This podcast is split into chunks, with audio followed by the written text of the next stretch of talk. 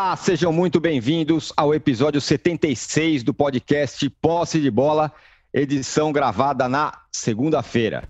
Há exatamente um ano, o Flamengo fazia o que fazia em Lima, no Peru, vencia a Libertadores de uma maneira épica contra o River Plate.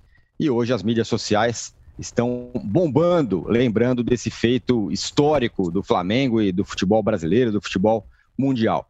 Eu sou Eduardo Tironi, já estou aqui conectado com os meus amigos Arnaldo Ribeiro, Juca Kifuri e Mauro César Pereira. Bom, na parte de cima da tabela, só o Flamengo, que eu acabei de falar, hoje completa um ano daquela vitória épica contra o River Plate, só o Flamengo e o Fluminense que venceram. O Rubro Negro ganhou com tranquilidade do Curitiba por 3 a 1 no Maracanã, primeira vitória de Rogério Ceni no comando do time. E o Fluminense passou pelo Inter, o Inter do Abel que não ganha de ninguém. O São Paulo decepcionou, só empatou com o Vasco. E o Galo, infectado pela Covid-19, empatou com o Ceará. Tudo isso vai ser assunto no nosso primeiro bloco de hoje. E o Corinthians, com dois jogadores a menos em boa parte do tempo, empatou heroicamente com o Grêmio, 0 a 0 em Itaquera, mas segue ameaçado pelo rebaixamento. Já o Botafogo vai se enterrando cada vez mais no Z4. O Vasco, que empatou com o São Paulo, deu uma respirada. E até o Goiás venceu, venceu o Palmeiras. A briga contra a queda para a Série B será o tema do segundo bloco. E a Libertadores volta essa semana, repito, hoje faz um ano da conquista épica do Flamengo. Mas essa semana tem Palmeiras, Grêmio, Inter, o próprio Flamengo, Santos, Atlético Paranaense. Todos entram em campo. Quem vive o melhor momento? Esse será o assunto do terceiro bloco.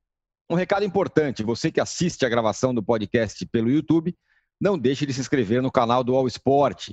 E você que escuta o podcast na sua plataforma predileta, não deixe de seguir o Posse de Bola. Bom dia, boa tarde, boa noite a todos. O Juca, só o Flamengo e o Fluminense venceram nessa luta aí na parte de cima. Mas o líder, querendo ou não, segue sendo o Atlético, apesar do Covid, da Covid. Bom dia, boa tarde, boa noite, âncora, companheiros. Imenso público que vê este posse de bola. Nos deem like. Pelas manhãs de segunda e sexta-feira. É que você, quando está lendo, você não olha para a tela, você não vê que eu já dei a plaquinha de like. Muito bem. E já mostrei também o distintivo do grande herói da rodada. Mas que vamos falar no segundo bloco. Para o primeiro bloco, eu primeiro tenho que dar aqui a mão à palmatória ao Arnaldo, porque eu me comprometi com a vitória do São Paulo diante do Vasco. Ele estava cheio de temores e revelou-se com razão, e até pelo motivo da ressaca da garotada depois de ter eliminado o Flamengo da Copa do Brasil. Mas eu queria mesmo lembrando as duas vitórias da dupla Fla-Flu, fazer um comentário sobre o melhor time do Brasil de ontem, que provavelmente não será o melhor time do Brasil de terça-feira, caso, evidentemente, o crítico seja ansioso, apressado e queime a língua. Vamos deixar claro uma coisa para quem nos vê. O melhor time do Brasil era, é e vai continuar a ser, durante um bom tempo, até que surja alguém melhor, o Clube de Regatas do Flamengo. A perde, claro que perde. É possível que aconteça um acidente, seja atropelado e eliminado de uma competição mata-mata? Sim, é claro que sim, como aconteceu em relação ao São Paulo. Mas em tempos de pandemia, em tempos em que, além das lesões normais que apavoram o torcedor. Você tem este fenômeno da Covid-19, você cravar que o São Paulo é o melhor time do Brasil, porque eliminou o Flamengo depois do 3 a 0, te deixa com cara de tonto no domingo de noite, depois que o São Paulo empata com o time do Vasco todinho esfacelado também, do goleiro ao ponta esquerda. Né? Por quê? Porque ainda não é um time que você possa dizer tenho absoluta confiança. Né? pode fazer o que fez com o Flamengo. É, é, é, é categórico, é indiscutível. Né? Não dá para discutir, não dá para você é, botar adversativas na maneira como o São Paulo se comportou contra o Flamengo nos últimas três vezes que se encontraram, embora dê, embora você possa dizer, mas se não são aquelas duas bolas atrás, se não são os dois pênaltis perdidos, se não. Bom, mas tá bom, não tem ser. São Paulo. Agora, o São Paulo tem eliminado o Flamengo, não confere ao São Paulo o título de melhor time do Brasil. Como a seleção brasileira estar invicta e ter feito 100% nas eliminatórias, não confere a ela, como já tem gente dizendo, o momento da melhor seleção do mundo. Você vê a França jogar, você vê a Bélgica jogar, e você diz: não, o Brasil não aguentaria jogar contra esses times. Pelo menos no ritmo com que tem jogado a liberta a, a, as eliminatórias, mesmo na partida que fez no Estádio Centenário, no Uruguai. Então, vamos pôr o pé no chão né? e olhar para o futebol minimamente como o futebol merece ser visto. Não é possível decretar né, que o Flamengo deixou de ser o melhor time do país. Aí basta voltar o quarteto sem Pedro, sem Gabigol, ah, contra o Curitiba. Sim, o São Paulo jogou contra o Vasco, que não está numa situação tão melhor que a do Curitiba. E 3 a 1 é das grandes mentiras do ano, porque, honestamente, friamente, era para ser 8 a 0. Era para ser 8 a 0 o jogo entre Flamengo e Curitiba.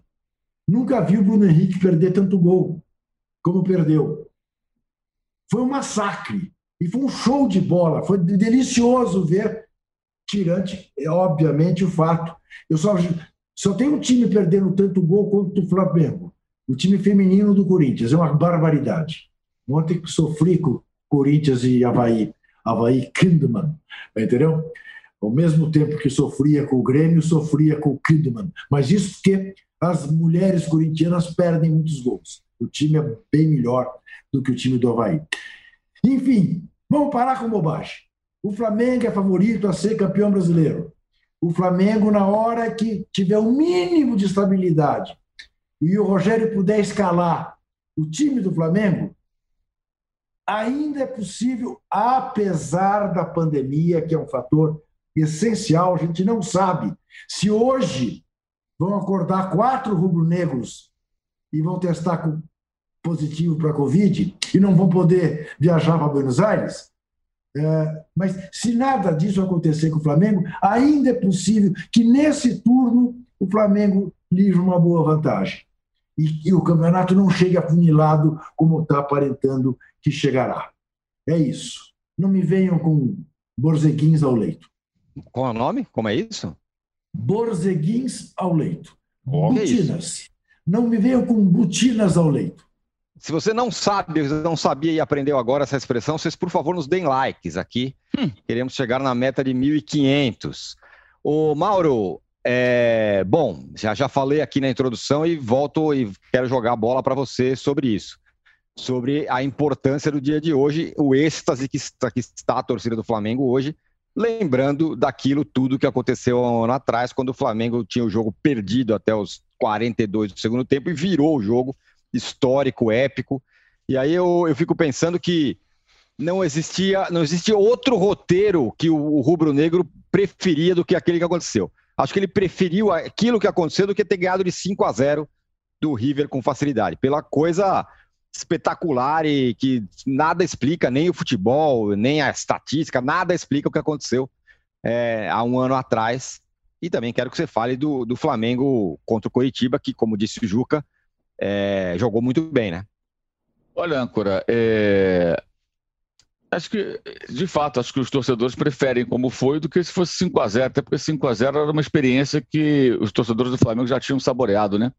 Na fase pois anterior é. contra o Grêmio. Então, 5 a 0 não era novidade. E aquela virada estilo Manchester United é uma coisa. Lembrando a final de 99 da Liga dos Campeões, né? Contra o Bayern de Munique, que foi igualzinho, né? Dois gols ali nos acréscimos praticamente. É, isso é muito raro né, num, num, jogo decisivo. Qualquer jogo é raro, num jogo decisivo mais ainda.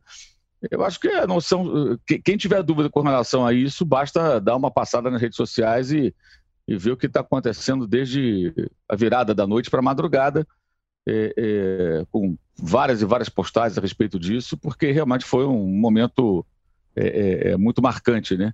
um momento histórico, né? Inclusive para quem não torce pelo Flamengo e que está com essa vitória, essa virada entalada na garganta até hoje. Não todos, claro. Existem os torcedores que são mais digamos assim, apaixonados pelos seus clubes, mas amam seus clubes antes de detestar um outro. Mas tem muita gente que primeiro detesta um clube para depois gostar do seu. E esses estão até hoje com esse negócio engasgado na garganta e assim continuará é, pela eternidade, talvez, né? É, enfim, para repetir isso tudo é muito difícil, claro, até pelas circunstâncias da temporada. É, não acho que a coisa seja tão assim instantânea na, com relação ao Campeonato Brasileiro, as competições que o Flamengo disputa, como disse o Juca, mas acho que é possível sim que o Flamengo encontre aí um, um caminho. Né? No sábado o time jogou bem. Ah, mas o Coritiba, o Coritiba empatou com o São Paulo, o Coritiba ganhou do, eh, ganhou do Vasco, o Coritiba ganhou do Palmeiras, o Coritiba empatou com o Inter, Inter do Cudê, inclusive. Aliás, foi o último jogo que ele não perdeu, né? Lá no Beira Rio, lindo. É, então, teve tudo isso aí nesse, nesse período. É um time fraco, é verdade, mas é, que foi amassado. No, no, no, sábado não foi uma goleada maior por conta dos gols perdidos de fato. A atuação foi muito boa. Lembrando, uma semana antes, o Flamengo jogou contra o Atlético Goianiense, que está ali no bolo, ali perto do Curitiba, um pouco acima. E foi uma atuação horrorosa, um empate 1 a 1 Então houve, de fato, aí uma mudança, claro. E desde agosto que o Flamengo não jogava com Everton Ribeiro e Arrascaeta, né? E até o Ricardo Spinelli, lá do Tata ESPN, publicou lá um percentual de vitórias, do, de, de aproveitamento do Flamengo com os dois. 70 e tantos por cento. Sem os dois, 40 e poucos por cento. Quer dizer, a diferença é muito evidente. Quando os dois não jogam, é, é, isso, isso tem um peso evidente no, no desempenho, consequentemente, no resultado. É, o Flamengo vai ter agora uma semana livre depois do jogo de amanhã, o time já está em Buenos Aires. É, o Racing está numa situação bem delicada, não só pelos resultados em campo, né? perdeu é, os últimos quatro jogos. E até curioso, porque o time vinha bem na, na, Libertadores, aí quando começou a jogar lá essa Copa que está rolando na Argentina, que é um torneio tapa-buraco que inventaram para levar até o final da temporada, né? É, por conta da pandemia, tudo que interferiu no calendário do futebol no mundo, é, perdeu todos os jogos. E ontem, como já era esperado, o Diego Milito, que era uma espécie de um, de um raí lá do, do, do Racing, né? um ex-jogador que, que que agora era dirigente, com a diferença que ele foi campeão argentino, ganhou da Copa da Superliga, ganhou dois, Raí ainda não ganhou nada, mas ele foi campeão. É, não era questionado como o Raí é questionado no São Paulo, agora não está sendo questionado porque o, o time está andando, mas é, é, eu, eu quero dizer o seguinte, é um ídolo do clube numa outra situação, tá?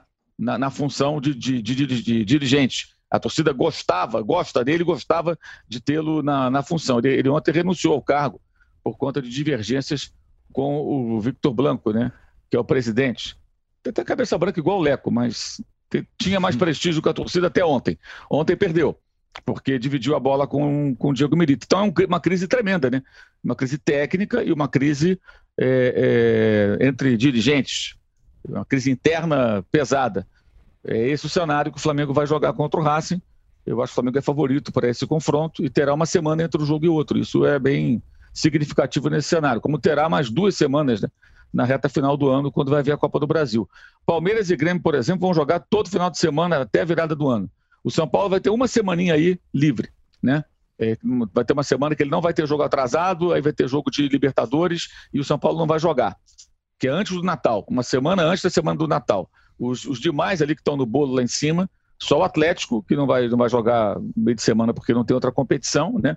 O Inter vai jogar durante a Libertadores, igual é, é igual o caso do Flamengo, mas o Flamengo ainda vai ter essa semana, porque o jogo de domingo que vem, que seria contra o Grêmio, não vai acontecer, porque domingo tem eleição e sábado o Grêmio não poderia jogar, porque quinta-feira ele joga pela Libertadores. Então não haveria um período aí mínimo para que o Grêmio pudesse entrar em campo novamente. Esse jogo só vai ser provavelmente no ano que vem, né? A não ser que o Grêmio seja eliminado da Libertadores, é, da, é, da, da, Libertadores e aí o Flamengo também, os dois possam jogar aí na, numa dessas semanas aí, Copa do Brasil, sei lá, que marque esse jogo ainda para 2020. Mas é mais provável que fique para o ano que vem. Mas sábado foi, de fato, uma atuação muito boa do Flamengo. Acho que faltou, evidentemente, um pouco mais de calma e pontaria nas finalizações.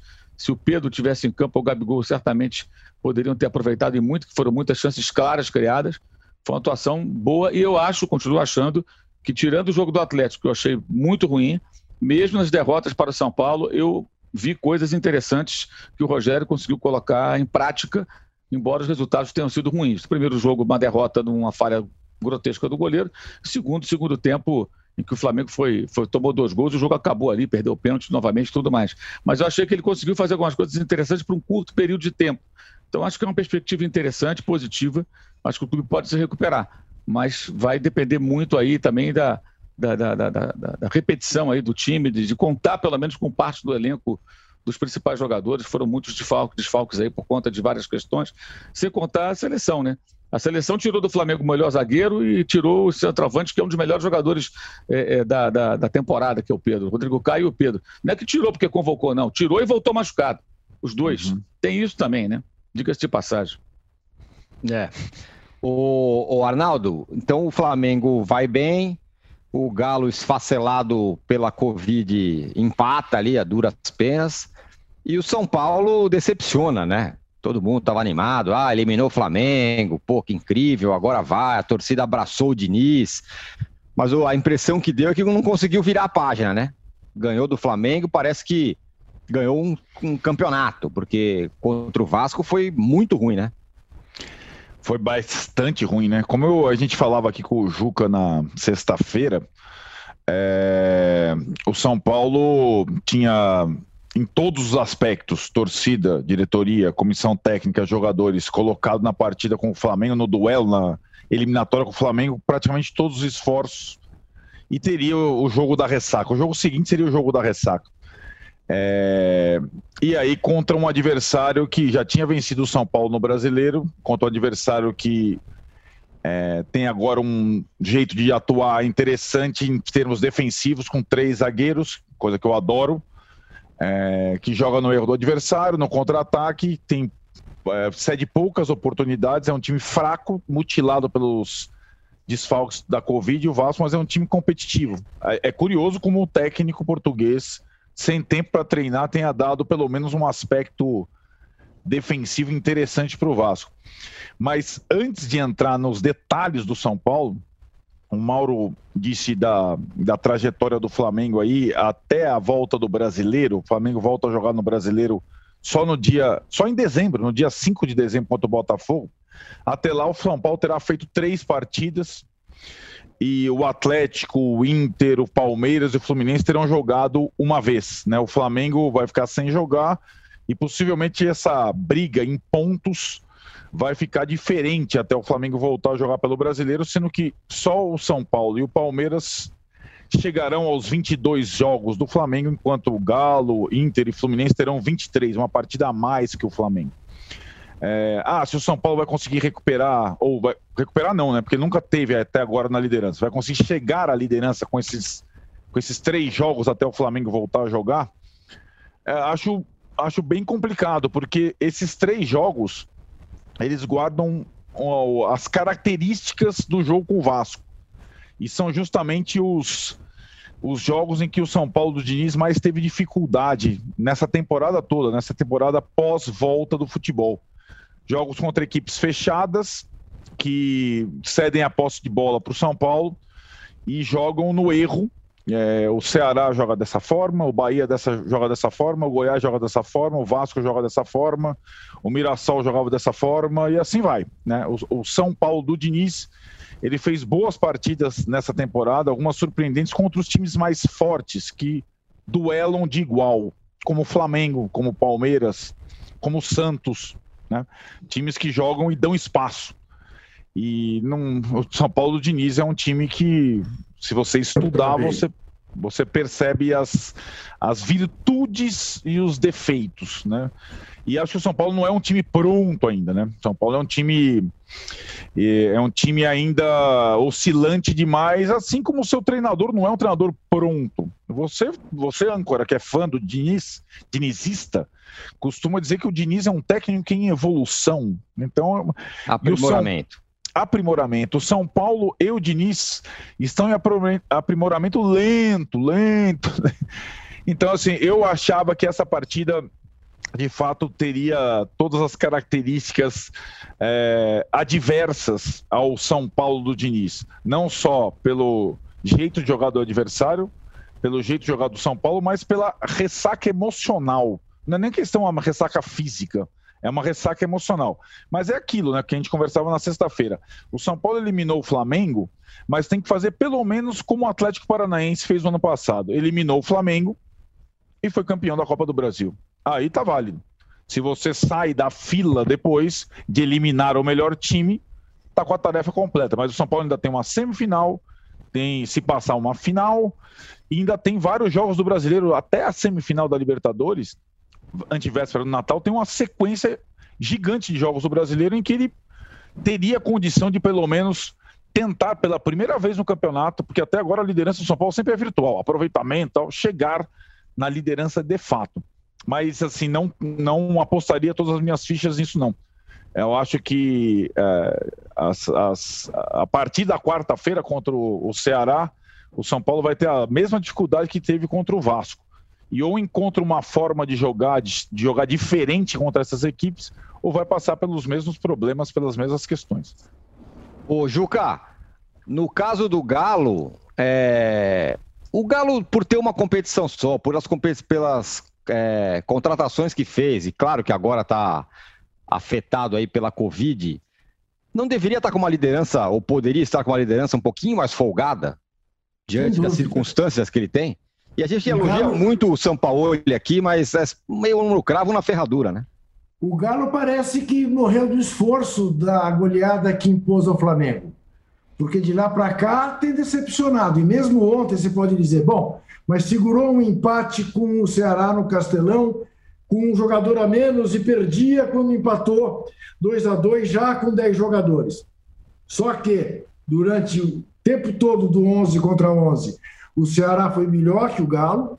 Curiosamente, outra vez o Galo com um jogador a menos fez uma partida boa a partir do momento em que ficou com 10, até teve mais chance para ganhar do Ceará do que o Ceará teve para ganhar dele, mas uh, eu acho decepcionante essas últimas semanas do Galo tirante, e obviamente o 4 a 0 no Flamengo, acho um Galo pior do que se poderia imaginar. Claro que você pode imputar também o fato de que o São Paulo não está à beira do gramado, mas eu cada vez mais tenho dúvidas sobre aquele, aquela loucura que ele impõe ali de ficar gritando com o time, se isso faz bem ou mal ao time. Para a seleção brasileira, eu não tenho dúvida que o excesso de gritos do Tite tem feito mal. Para o Galo, talvez pelas características do time e do São Paulo, o São Paulo faça bem. E ele não tem estado por causa da Covid. Mas concordo contigo, era para o Galo estar tá mais folgado, não está. Eu insisto que entre Galo e Flamengo, no fim, eu sou mais Flamengo. E quero lembrar apenas do Arnaldo, que, embora aparentemente, de fato, o São Paulo tenha uma dureza pela frente nas semifinais da Copa do Brasil, se for o Grêmio que jogou ontem em Itaquera, São Paulo atropela mas eu não é. corto o braço. São Paulo não atropelou o Grêmio, não, pelo contrário, tomou um sufoco no Murumbi. Foi tem verdade. Times, tem times, tem jogos, tem situações, é, partidas específicas, a gente acabou de falar, partidas específicas eles não dão, não dão normalmente o, o termômetro ah. dessa temporada, né? Há empates, há empates que valem uma taça. Valem uma taça. Entendeu? É, eu estou é sobre esse, esse é... bloco para falar do que Mas é sobre esse é sobre esse empate que vale taça que nós vamos falar no segundo bloco. Eu só queria acrescentar aqui para finalizar esse primeiro bloco é, o Fluminense, né, que foi lá e ganhou do Internacional, voltou é. a ficar na quinta posição. É uma, é uma campanha bem digna do Fluminense diante das circunstâncias do Fluminense. mais, mais, é uma, digna, campanha né? bem mais que digna. É uma campanha bem legal do Fluminense. É a grande surpresa do, é, desse é campeonato desse Covidão 20. Uhum. É o Fluminense. É, né? é, realmente faz um. E, e, e, por outro lado, o Internacional é, é, a grande lambança desse Campeonato Brasileiro é, até agora. Isso, e que isso. fica, e fica e tem uma cereja no bolo que foi o Rodrigo Caetano ontem falar: não, a gente tinha programado um time com os reforços que o, que, que o Cudê pediu, aí ele foi embora e atrapalhou tudo. é brincadeira, né? Ah, é. O cara vai embora porque não tem respaldo de ninguém no Internacional, traz o Abel, nada funciona, o time não ganha mais ninguém e tá aí. Toma gol olímpico. Toma gol olímpico, gol, até com uma falha do, do Lomba. Enfim. O, o âncora. Diga, diga, Mauro. Eu queria traçar um paralelo rápido. O Fluminense, assim como o Atlético, é um time que só disputa uma competição. Sim. Mas o Fluminense, ao contrário do Atlético, não tem as contratações. O Fluminense já viveu uhum. esse momento de mecenato com alguém contratando né, jogadores a rodo. Não é mais Sim. a realidade tricolor. Né? O Atlético tem essa situação. Acabou de chegar lá o Vargas, que são jogadores Zarate, agora dois gringos, um argentino e um chileno jamais seriam contratados se dependesse dos cofres do Atlético hoje. Basta olhar a questão dos balanços do Atlético. Mas tem lá o pessoal lá, os apaixonados pelo Galo, que contratam jogadores que o São Paulo pede, vai lá o Alexandre Matos e contrata, é, é, e eles estão lá bancando. Pelo menos até o próprio clube sempre coloca isso bem claro, né? que eles, estão, eles que estão apoiando o Atlético. É, o Fluminense não tem essa possibilidade. É, então, se você analisar dois clubes que estão é, disputando, dois clubes grandes, só o brasileiro, sem outras competições, o Fluminense, na sua realidade, embora tenha perdido para o Palmeiras e para o Grêmio, o Grêmio em casa, de fato ele está ele tá fazendo mais do que o esperado. O Atlético, de uhum. fato, deve. O Atlético, acho que perdeu até aqui, não significa que não vai ser campeão. Óbvio que a gente não sabe. Mas perdeu uma chance de abrir uma vantagem, de fato. De abrir uma vantagem que, com relação uhum. ao São Paulo, com jogos atrasados, que mesmo o São Paulo, vencendo essas partidas, é, é, não pudesse alcançá-lo. E com relação ao Flamengo, ao Inter, aos demais. Nos últimos oito jogos do Atlético foram nove pontos e 24 possíveis, dá 37,5%. É Sim. muito pouco. O é, Atlético realmente. ficou quatro jogos sem vencer, venceu o Flamengo 4 a 0 ganhou do Corinthians em São Paulo e depois disso, novamente, perdeu. E o detalhe, você olha, olha a escalação do Atlético, do time do Atlético desfalcado pela Covid, não é um time tão enfraquecido como o Palmeiras que jogou contra o Goiás, contra o Flamengo que andou jogando contra o Palmeiras e outros não. Apesar uhum, dos é elencos do Flamengo e do Palmeiras serem mais robustos, o Atlético não ficou tão desfigurado assim. Tem razão. Vários jogadores ali que são titulares ou que estão sempre no time participando. E perdeu em casa para o Atlético Paranaense e agora essa, esse empate com o Ceará. É, aliás, o Atlético Paranaense ganhou quatro jogos seguidos, passou para a nona posição, estava lá enterrado na zona de rebaixamento e já conseguiu dar uma disparada. Né? O Atlético é um negócio também, o Atlético Paranaense é um negócio incrível, né? É, porque quando parece que vai. Ele sempre consegue se reciclar com jogadores rejeitados aqui, ali, catam aqui, o outro ali. Tem um momento que ele, o time, de novo, está conseguindo isso. Não acho que vai brigar por Libertadores? Provavelmente não. Tem agora o River Plate pela frente, parada bem indigesta. Mas é o melhor momento do Atlético, até para é enfrentar o River. É interessante isso. Alguns clubes conseguem se recompor com uma frequência muito grande. Ah, que não tem pressão, não sei o quê. Esse ano ninguém tem pressão nenhuma, que não tem público no estádio, pô. Pressão na rede social. Ou como aconteceu com o Vasco. O, o, o Vasco saiu pro hotel ontem para enfrentar o São Paulo sendo xingado por parte de sua torcida, um grupo de torcedores. Estava lá na porta do hotel, xingando uhum. os jogadores do Vasco. Né? E os caras foram lá no Morumbi e empataram com o São Paulo. Então, é, é, é pressão acontece nesses casos assim. O Flamengo também teve uma galera que foi lá esperar no aeroporto, mas os caras saíram pela bate-saída da bate-caverna lá e acabou que não, não, encontraram, não encontraram os torcedores, os jogadores do Flamengo depois da eliminação da Copa do Brasil. Fora isso, você não, não vê torcedor, cara. Então, é, até essa questão da pressão, mais ou menos, né? Porque a pressão é virtual. Você não está tendo isso. contato quase nenhum com o torcedor. Então, se o cara não olhar a rede social, ele não se sente pressionado de nada. E Exato. o Atlético consegue reagir. O Botafogo é o contrário. O Botafogo, por exemplo, é o contrário. Você viu o Botafogo ali atolado. E será que o que vai acontecer com o Ramon Dias? Né? Ramon Dias. Ramon... Nem estreou, tá lá o filho dele. Que que vai... Se a pessoa ser demitido antes de assumir, só tá é faltando isso. essa. É. Tá Tema do nosso segundo bloco, a vitória heróica, vitória não, o empate heróico do Corinthians, o Botafogo enterrado na zona de rebaixamento. Enquanto isso, vocês podem nos dar likes, queremos chegar a 3 mil likes, viu? Juca, troca aí o negócio pelo escudo do Corinthians pela. Isso, aí sim. Isso. Ajudem o Juca aqui, nos deem likes, voltamos aí em 30 segundos. O ano de 2020 pode até estar diferente, mas o que não muda é a emoção do Brasileirão. É disputa para entrar no G4, briga para escapar do rebaixamento, polêmica com VAR, enfim, é o maior campeonato do futebol nacional.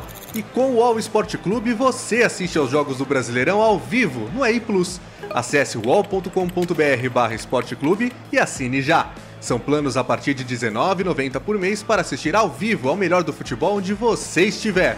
Wall Sport Clube, assine já! Estamos de volta para o segundo bloco do episódio 76 do podcast Posse de Bola e eu vou dar uma aqui de estraga prazer, viu, Juca? Sim. Foi, heró foi heróica a vitória do Corinthians, a vitória não, de novo, o empate do Corinthians com sabor de vitória diante das circunstâncias, mas o time está apenas dois pontos acima da zona de rebaixamento. E aí? Bom, uh, veja bem, uh, isso é evidente. Uh, se ganhasse, estaria apenas quatro pontos da zona do rebaixamento, que refresca, mas nem tanto. Tá certo? O Corinthians está disputando o campeonato para fugir do rebaixamento. Ontem, 11 contra 11 era para ter perdido e, portanto, estar a um ponto da zona do rebaixamento. Ontem, se propusessem ao Mancini, antes de começar o jogo, não vamos fazer jogo algum, vamos empatar, ele concordava. Eu também concordaria. Quando o Corinthians ficou com 10, eu passei a ver com mais atenção Corinthians e Havaí Kingman. Entendeu? Uhum. Uh, porque, vai dizer, agora é só esperar o gol. Quando ficou com 9, eu quase fiquei de costas pro jogo. Né? E a medida foi, foi muito foi tempo passando, né? Não, e veja bem, sem nenhuma maldade, o Corinthians tinha nove jogadores em campo, mas na verdade sete jogando. Porque o tal do Jonathan Cafu, que é fruto de esquema de empresários, como é característico da gestão André Sanches, e o Luan, se há alguém que não é para o jogo de ontem, é o Luan. Eu até quero, não quero ser injusto, ele até acertou três ou quatro lances, errou 15, mas acertou três ou quatro. Né? Mas o fato é que o Corinthians foi foi, de alguma maneira, se defendendo tão bem, tão bem, e diante da incompetência do Grêmio, né, porque o Grêmio foi incapaz de abrir o jogo pelas pontas, o Grêmio foi incapaz de botar a bola no chão e tentar envolver o Corinthians na troca de paz, o Grêmio insistiu demais no chuveirinho, consagrou o Gil, consagrou, uh, uh, enfim, a defesa do Corinthians e consagrou o Fagner. Eu lembrava do Mauro. Mauro, se o Fagner tivesse jogado contra a Bélgica, o que jogou ontem, a seleção brasileira teria eliminado a Bélgica na Copa do Mundo. Porque não só no começo ele tinha, aparentemente, o jogador mais perigoso do Grêmio para cuidar, que era o PP, que não foi bem. Aliás, ninguém foi bem no Grêmio. Né? É, mas o Corinthians esteve a ponto de ganhar o jogo. O Vanderlei fez das maiores defesas deste campeonato, numa jogada do Fagner, num chute do Fagner. Então, é, eu não quero comparar, mas vou comparar. A exemplo daquele empate que a garotada do Flamengo conseguiu contra o Palmeiras, esses nove jogadores do Corinthians trouxeram uma alegria, não é de que, poxa vida, agora o corintiano está comemorando um empate o Grêmio, não. O corintiano está comemorando uma, uma, uma abnegação do time absolutamente digna de aplauso. Você não tem a dúvida que se tivesse ontem a, a arena cheia, o Taquera tivesse lotado, o time seria aplaudido em pé. E vamos também fazer justiça. O Corinthians foi brutalmente prejudicado pela arbitragem. Nossa, foi mesmo. Brutalmente. Porque antes de ter a justa expulsão do Marlon, o Grêmio é que deveria ter ficado com um jogador a menos e faltou coragem. O, o, o, o assoprador de apito do Rio Grande do Norte, acho que confundiu os Rio Grande. Achou que era do Rio Grande do Sul. Finalizando a sua, sua seu raciocínio sobre a tarde heróica do Corinthians, lembrando de um outro jogo, né, Juca? A noite heróica do Corinthians, né, Âncora? Porque o jogo foi ontem às 8 Isso, a noite, noite, heróica, exatamente. Uh, eu lembrei de uma tarde heróica do Corinthians no Pacaembu, em 62, quando o Corinthians perdia por 2 a 0 do São Paulo. Teve um jogador expulso e um outro machucado, aí não havia substituição, e o Corinthians virou para 3 a 2 ao virar para 3 a 2 no dia seguinte, a manchete do jornal A Gazeta Esportiva era uma frase de Desorde, o lateral direito do São Paulo, que entre outras coisas, jogou na Copa do Mundo de 58 pela seleção brasileira. E dizia o Desorde, em aspas enormes, na primeira página da Gazeta Esportiva, que eu nunca esqueci: eram nove, mas pareciam 15 leões feridos. Muito bem. Isso faz falta, né, hoje em dia, você não ter no dia seguinte um jornal com uma manchete para você, né, um, um, jornal ali que se fala qual vai ser a manchete depois de, um, de uma, de uma noite como a de ontem, né? Isso faz. Sem dúvida faz, nenhuma falta. Isso faz muita, muita, falta. Eu tenho muita nostalgia disso, âncora. É, eu não Muito, sei se é uma coisa da nossa, da nossa é. geração, pode até ser, Isso. mas acho que faz muita falta, porque essas coisas ficam essas coisas ficam eternizadas, né? Essas ir coisas. para escola, antes, antes de ir para a escola, passar na banca e comprar o jornal e entrar orgulhoso com o jornal debaixo do Exatamente. braço. Exatamente. Aqui, ó, que a Gazeta está dizendo. É Por mais que o mundo virtual hoje se imponha, né, essas coisas elas desaparecem, né? Ninguém vai lembrar qual era a manchete do, do UOL ou do Globo.com, do que é que seja, do, do jogo do Corinthians, né? Não vai, aquele negócio não fica é, não está registrado para sempre, né? Engraçado isso. Ah, Mauro, você tinha falado no outro bloco um pouco sobre o Botafogo, já que esse bloco a gente está falando aqui dos times que estão na zona de rebaixamento. Então aí você tem o Bragantino escapando, até o Goiás ganhou, o Atlético Paranaense, que você também falou, é, saindo da, da zona perigosa, o Bahia também melhorando, embora tenha perdido na última rodada. É, agora, o Botafogo parece que vai se afundando numa lama e, e aí não se tem muita esperança, né? Até o Vasco se tem mais esperança do que o Botafogo. É, ainda tem muito jogo pela frente, né? Eu lembro que no, no temporada retrasada, né, o Botafogo escapou. Parecia difícil, era difícil, né? Parecia que não ia acontecer. Aí ele venceu, venceu dois jogos no Engenhão contra o Flamengo e contra o Corinthians. E aqueles pontos ali salvaram o Botafogo na temporada retrasada, né? 2018. No ano passado, de novo, foi aquele, aquela luta de sempre. Pode ser que escape, porque, novamente, existem outros times que são muito fracos, né? Com elencos até mais fracos do que o do Botafogo, mas que eventualmente conseguem mais resultado. O problema é, é ficar a vida inteira nisso, né? O Botafogo não sai disso, está todo ano nessa situação. É, tirando o time de, de 2017, com o Jair Ventura, que conseguiu ir tão bem na Libertadores e foi à semifinal da Copa do Brasil e no Brasileiro é, é, não correu risco de rebaixamento. Todo ano tem sido assim, né? E, e, o mais grave é imaginar se o Botafogo for rebaixado. Aí realmente vai ficar bem complicado, porque essa temporada, é, é assim, todos os clubes têm problemas financeiros, inclusive Palmeiras, Flamengo, todos eles têm Grêmio, tem que vender jogador, não tem um que escape. Todos, todos têm os seus problemas. E mesmo os grandes da Europa estão perdendo grana, deixando de faturar. É aquela história. É só lembrar quanto, quanto ganha o Arsenal com o estádio lotado, quanto ganha o Real Madrid, que está até reformando seu estádio, aproveitando para isso. O River também está aproveitando para fazer várias mudanças lá no Monumental de Nunes, já que não pode jogar com o público, né? É, o, o Fulham está fazendo isso do seu estádio, uhum. lá o Craven Cottage. É, mas muitos não têm condição nenhuma de fazer nada agora, porque a, a grana que se perde quando você não tem. O, o sócio torcedor cai. É, no caso, quem, os clubes europeus que vendem, vendem o ingresso da temporada, o antigo carnê. É, você não tem essa, não, não tem como, não tem essa receita. Você não tem receita indireta ali de bilheteria, além da bilheteria no, no, no dia do jogo. É, todos, todos estão pagando a conta. No caso do Botafogo é muito pior, porque a dívida é muito grande. É uma dívida que é várias vezes o faturamento do clube. O faturamento despenca sendo para todo mundo. Faz o quê? Né? Se um time vai para a segunda divisão, vai ter uma receita de televisão de série, de série B de 6 milhões de reais. Como vai ser? O caso do Botafogo é muito grave, muito, muito grave. É, é bem complicado, porque é uma dívida muito grande, muito desproporcional em relação ao seu faturamento. Né? E eu acho que se ficou muito tempo aí agarrado dessa possibilidade de clube empresa, como salvação, isso acabou que a coisa não, não, avançou. Também não sei se avançaria caso. É, é, é quem, quem, iria investir no Botafogo nesse momento é, de crise? Quais seriam esses investidores tão esperados também? Então, um cenário muito, muito assustador. Uma coisa é o Goiás cair, que é um clube que tem até as finanças bem, a parte financeira bem, bem administrada, e é um clube que sabe que ele pode cair e voltar. O mesmo vale para o Atlético Goianiense, o América Mineiro sobe, cai, normal. O, o, o clube sabe que ele é ioiô, que ele vai cair, que ele vai se organizar para voltar.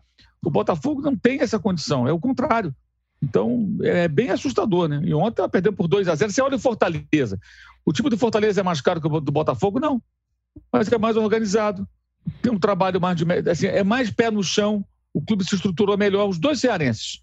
Aí você vê o Fortaleza ganhando do Botafogo e é, como diria Abel Braga, normal. É normal. É normal, sim. Não é anormal. Por todo respeito ao Fortaleza, o Botafogo tem muito mais história e tal.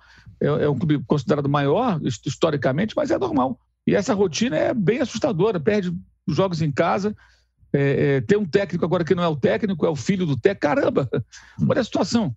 Olha a situação. Tudo começa quando. Não, é, não dá para dizer que estaria em outra situação se ele permanecesse. Mas começa essa com a pataquada da demissão do Barroca no passado. E a contratação do Alberto Valentim. Aí o Botafogo tem que suar sangue para não ser rebaixado, regride muito na forma de jogar. Esse ano batendo cabeça o tempo todo, com pandemia sem pandemia. O Campeonato Carioca já foi muito ruim do Botafogo, né? Então, qual, qual a saída? Vai para onde, cara? O Vasco é, é, vai ter mais torcida, o Vasco tem mais potencial de arrecadação, o Vasco tem uma capacidade natural maior para se reerguer, porque tem mais torcedores, uma torcida nacional. O Botafogo não tem isso, é uma situação bem, bem assustadora, cara. Eu acho muito preocupante mesmo.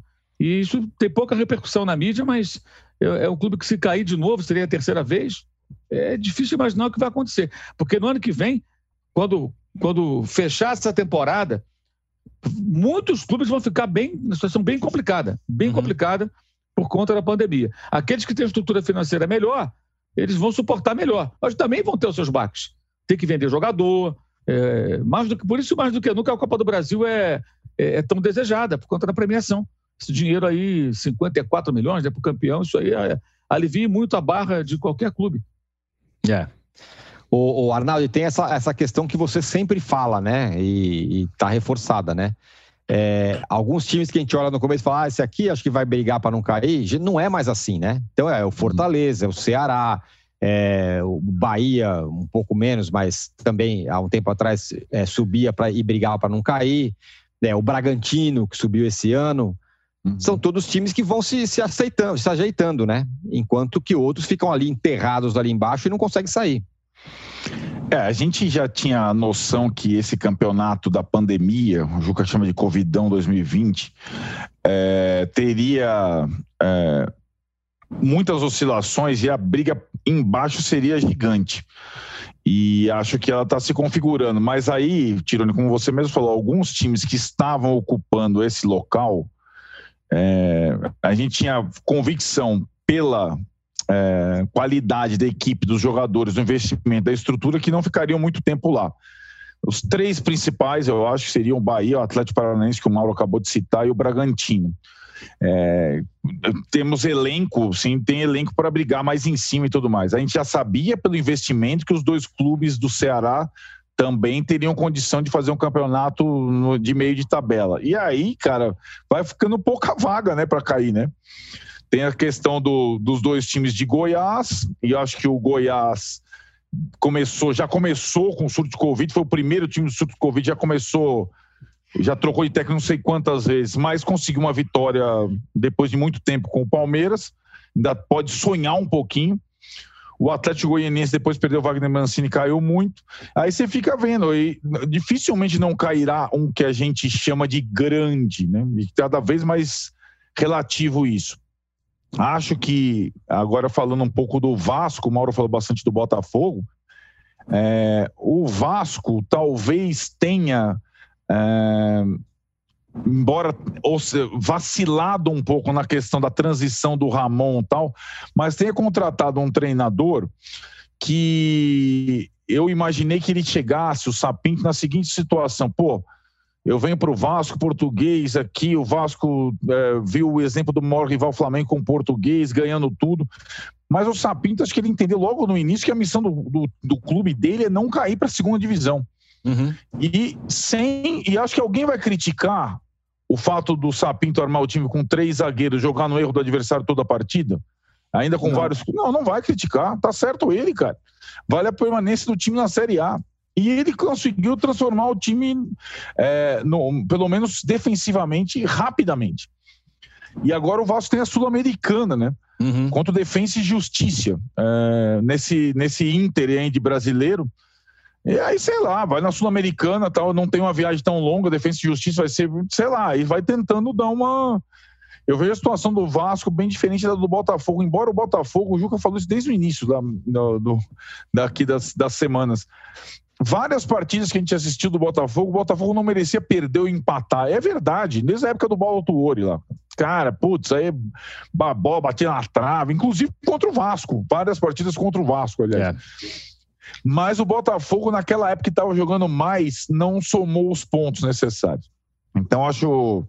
É, tem alguns times ainda completando o primeiro turno, outros já com 22 partidas, mas essa briga aí vai ser a mais, é, mais insana e a gente tem visto aí em relação aos grandes o que a gente enxerga do Cruzeiro na Série B, que, que teve que reformular o discurso, Felipão depois de uma boa largada já, opa, é, não é bem assim, o acesso não é não é objetivo palpável. Então, não tem mais, o Mauro citou essa garantia que o grande vai cair e vai voltar no ano seguinte. Não tem mesmo. Se cair, ainda mais nessa época, vai ser difícil voltar por tudo que cerca e pelo peso todo que o grande carrega nas costas. O Cruzeiro é o grande exemplo disso, que está na parte de baixo é. da tabela com a menor perspectiva de que vai subir. Bom, fechamos aqui o segundo bloco do episódio 76 do podcast Posse de Bola. No próximo bloco, vamos falar da Libertadores que vem aí. Todo mundo na briga: Flamengo, Palmeiras, Grêmio, Inter, Santos, Atlético Paranaense. Tô Voltamos fora. em. tá fora nada. O Juca está dentro Não porque, ele, tá pe... porque ele pede, ele pede likes, inclusive. Nos deem likes, por favor. Voltamos em 30 segundos. Baixo Clero é o podcast de política do UOL. Toda semana eu, Carla Bigato, converso com os comentaristas Maria Carolina Trevisan e Diogo Schelp sobre temas que dominam a pauta política brasileira.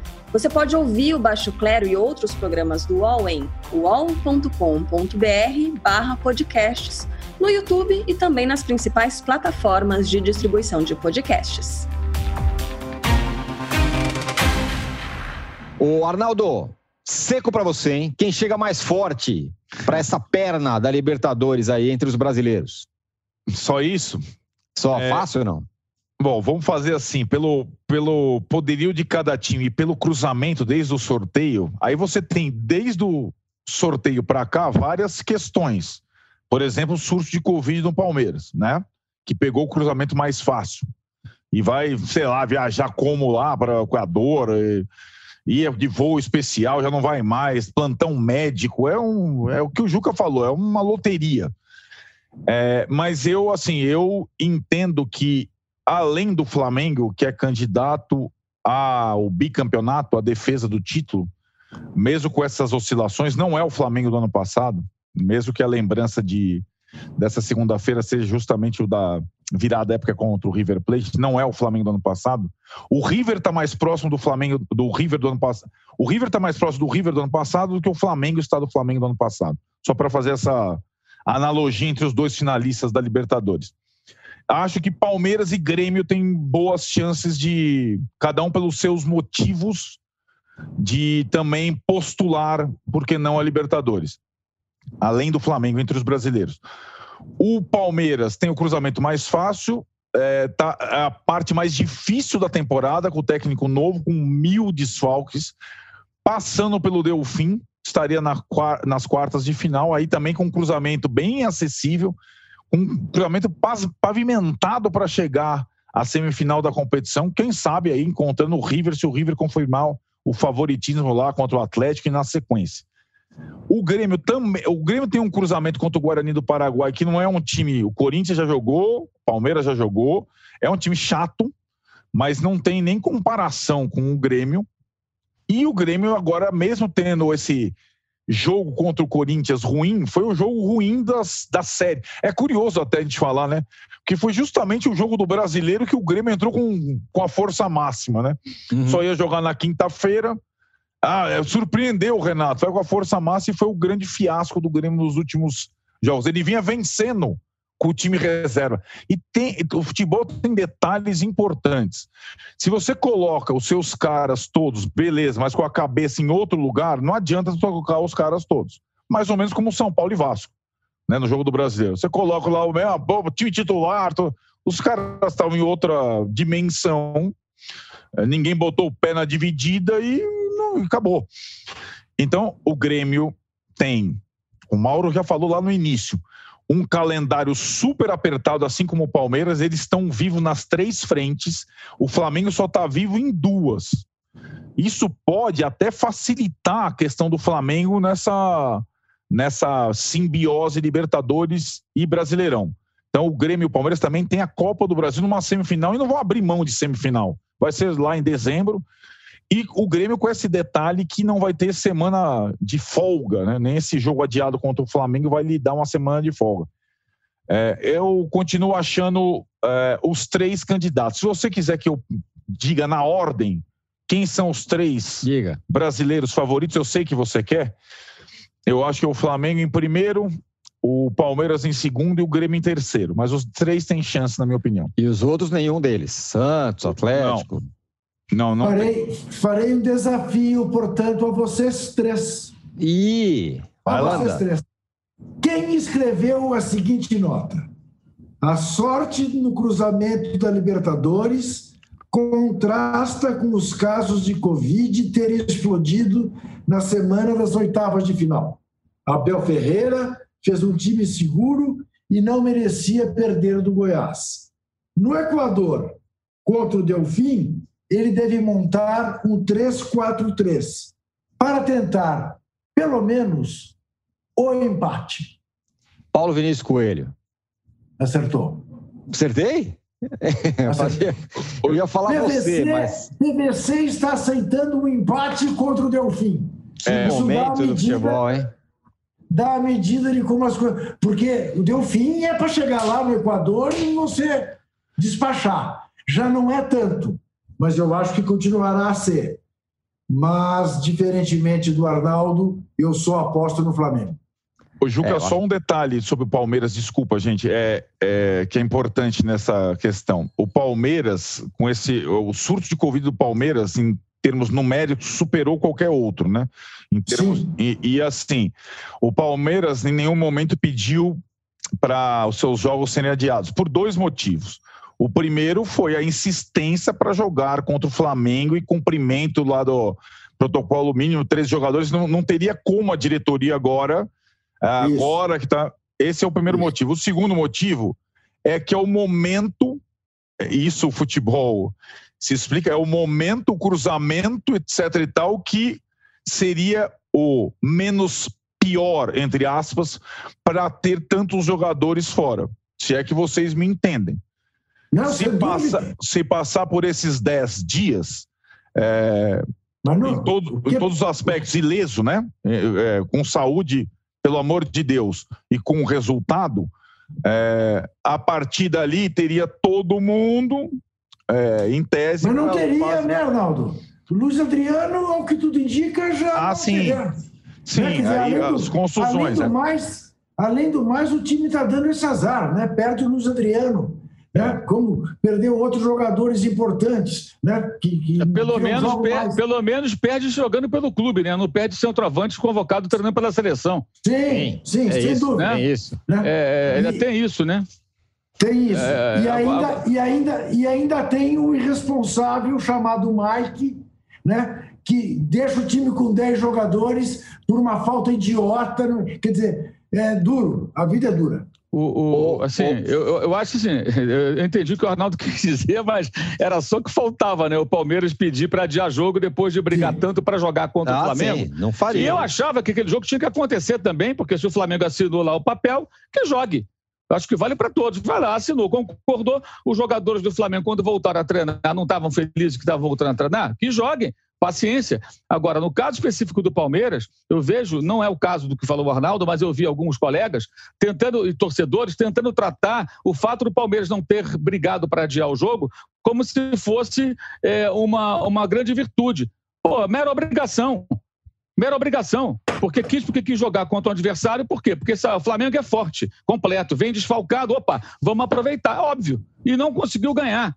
E os jogadores, é bom lembrar, emitiram uma nota é. contra o sindicato, desautorizando o sindicato dos atletas de São Paulo, porque o sindicato tentou fazer ali uma intervenção na justiça, ameaçou fazer, ou anunciou que faria, melhor dizendo, é, para impedir a realização do jogo. Então, os atletas também são coniventes com isso. Aliás, os atletas de futebol não se manifestam por nada, quase, né? Raríssimas exceções. E ali se manifestaram. Para quê? Não, nós queremos jogar assim, confiamos nos protocolos. Amigo, assinou que confia no protocolo. Então é bom, acho que é bom deixar isso bem claro. O Palmeiras não faz favor nenhum ao não se manifestar. Aliás, o André Rocha até escreveu um texto muito bom sobre essa semana, sobre o cara, essa, essa, loucura toda, né? E até eu coloquei ali no Twitter falei: olha, é isso. Aí os caras começam lá, torcedor do Palmeiras, alguns que não sabem ler. Ah, não, mas. É, é, ou leem, mas não entendem o que lê. Tem todas as torcidas, não é só do Palmeiras, não. É, ah, mas. Peraí, o Palmeiras. Ninguém está dizendo que o Palmeiras é, é, é, reclamou. Era só o que faltava ter reclamado para não jogar. E o Delfim não ganha quatro jogos, três derrotas e um empate, tomou uma virada no último lance, agora, estilo Lima 2019, do, é. do Emelec, no final de semana, pelo campeonato lá do Equador. Quer dizer, também já vem meio caindo pelas tabelas. O Palmeiras, mesmo com o time desfalcado, tem obrigação de passar pelo Delfim, embora eu admita que, claro, que vai ser mais difícil do que em condições normais, tivesse com o time completo, né? O Palmeiras pegou uma carne assada, né, em relação aos demais. Claro que na Libertadores sempre tem um risco, a gente não pode menosprezar os times ah, dos países vizinhos, de vez em quando aparece um desses pequenos até e surpreendem, de qualquer país. Né? Até da Venezuela, de vez em quando dá, dá trabalho. Né? Bolívia e tudo mais. Mas pegou o adversário que todo mundo queria. Todo mundo que eu falo assim, todos. O River queria, o Boca queria, todo mundo queria pegar o Delfim. Né? Delfim era caderneta de poupança e ministro, nunca foi time de futebol. Agora, pô, de repente o Delfim Todo mundo queria o Delfim. O Delfim eliminou na chave do Santos o Defensa e Justiça quando o Santos virou para cima do time argentino. Se fosse Defensa e Justiça, seria mais preocupante do que o Delfim. Por ser um time argentino, que já jogou aí a Sul-Americana, é, já está mais habituado, foi vice-campeão argentino na temporada 2019, embora tenha passado por muitas mudanças. Sempre preocupa verdade, um pouco mais. Quase classificou que... na Libertadores, né? Por Exato, é, é, tomou a virada no final. O Santos virou o jogo, é. classificou o Delfim, que ganhou o jogo dele, né, lá no Paraguai. É, então, assim, acho que é bom frisar isso aí. Palmeiras não faz favor nenhum, nenhum favor, porque brigou para jogar. E essa crítica que eu faço, antes que alguém fale, vai ser está sendo clubista. Não, é parecido com as críticas que eu faço ao presidente do Flamengo, quando foi lá procurar o presidente da República para acelerar tudo, passando por cima de tudo, para assinar MP, entendeu? É, são assuntos diferentes, mas a crítica é parecida, que é a postura que caracteriza o futebol brasileiro eu penso em mim, vou ver o meu lado e acabou. Aí quando de repente o ah, pô, a gente não vai reclamar agora, né? Não tem cabimento. Olha, o Palmeiras não reclamou, não, não. Claro que não reclamou. ia ser muito engraçado o Palmeiras reclamando, porque ia querer adiar jogo depois de fazer força para jogar naquelas condições. Agora, como o Arnaldo vem dizendo já há algum tempo, todo mundo que vai jogar, eles que joguem. Ah, não tenho 50. E outra coisa, a CBF agora abriu para escrever mais jogadores, né? Agora há poucos Sim. dias aí, uma semana. Tem isso também, é um fato novo. Então, aquela possibilidade de você ter menos atletas para colocar, não ter 13, 14, 15, sei lá, 13, né? É, ela diminui, porque todo mundo pode incluir até o Fraldinha daqui a pouco né, na, na, inscrição do Campeonato Brasileiro. Então, teve esse fato novo também. Então, o Palmeiras tinha jogadores para ir a campo, como, aliás, aconteceu com o Goiás, que chegou mutilado na, na segunda rodada do campeonato, né? Contra o uhum. Palmeiras e empatou, jogando, uhum. jogando aqui em São Paulo. Teve isso uhum. também. E o Palmeiras ele também jogou contra o Goiás, não quis nem saber. O Goiás não pôde jogar contra o São Paulo, porque ficou sabendo da, da, da, dos vários casos de Covid com o time já quase entrando em campo, horas antes, né? Houve até aquela mudança da CBF, que tinha determinado o laboratório, depois aí deixou mais aberto para usar o clube usar o laboratório que quisesse, porque ela não conseguiu fazer isso funcionar direito, né? E aí veio o Palmeiras e recebeu o Goiás e não conseguiu vencer. Então acho que isso é bom frisar, porque às vezes tem uma inversão aí, entendeu? E começa essa história é, é, é, é gente querendo buscar motivo para elogiar uma, uma mera obrigação. E repito, é uma crítica como a gente criticou lá atrás várias condutas dos dirigentes do Flamengo com relação à Covid e outros assuntos. Perfeito. Senhores, chegamos ao fim, hein? Com quedas e voltas, mas enfim, chegamos ao fim do episódio 76 do podcast Posse de Bola. Obrigado a todos vocês que estiveram aqui, nos deram muitos likes, obrigado. Valeu, Mauro, valeu, Arnaldo, valeu, Juca. Sexta-feira que vem, já com a primeira perna dessa fase da Libertadores concluída, a gente volta. Valeu, abraço. Chega ao fim esse episódio do Posse de Bola. Lembrando que você também pode conferir mais opiniões e análises nos blogs dos comentaristas do UOL. Posse de Bola tem pauta e produção de Arnaldo Ribeiro e Eduardo Tironi, edição de áudio de Amer Menegassi e coordenação de Diogo Pinheiro.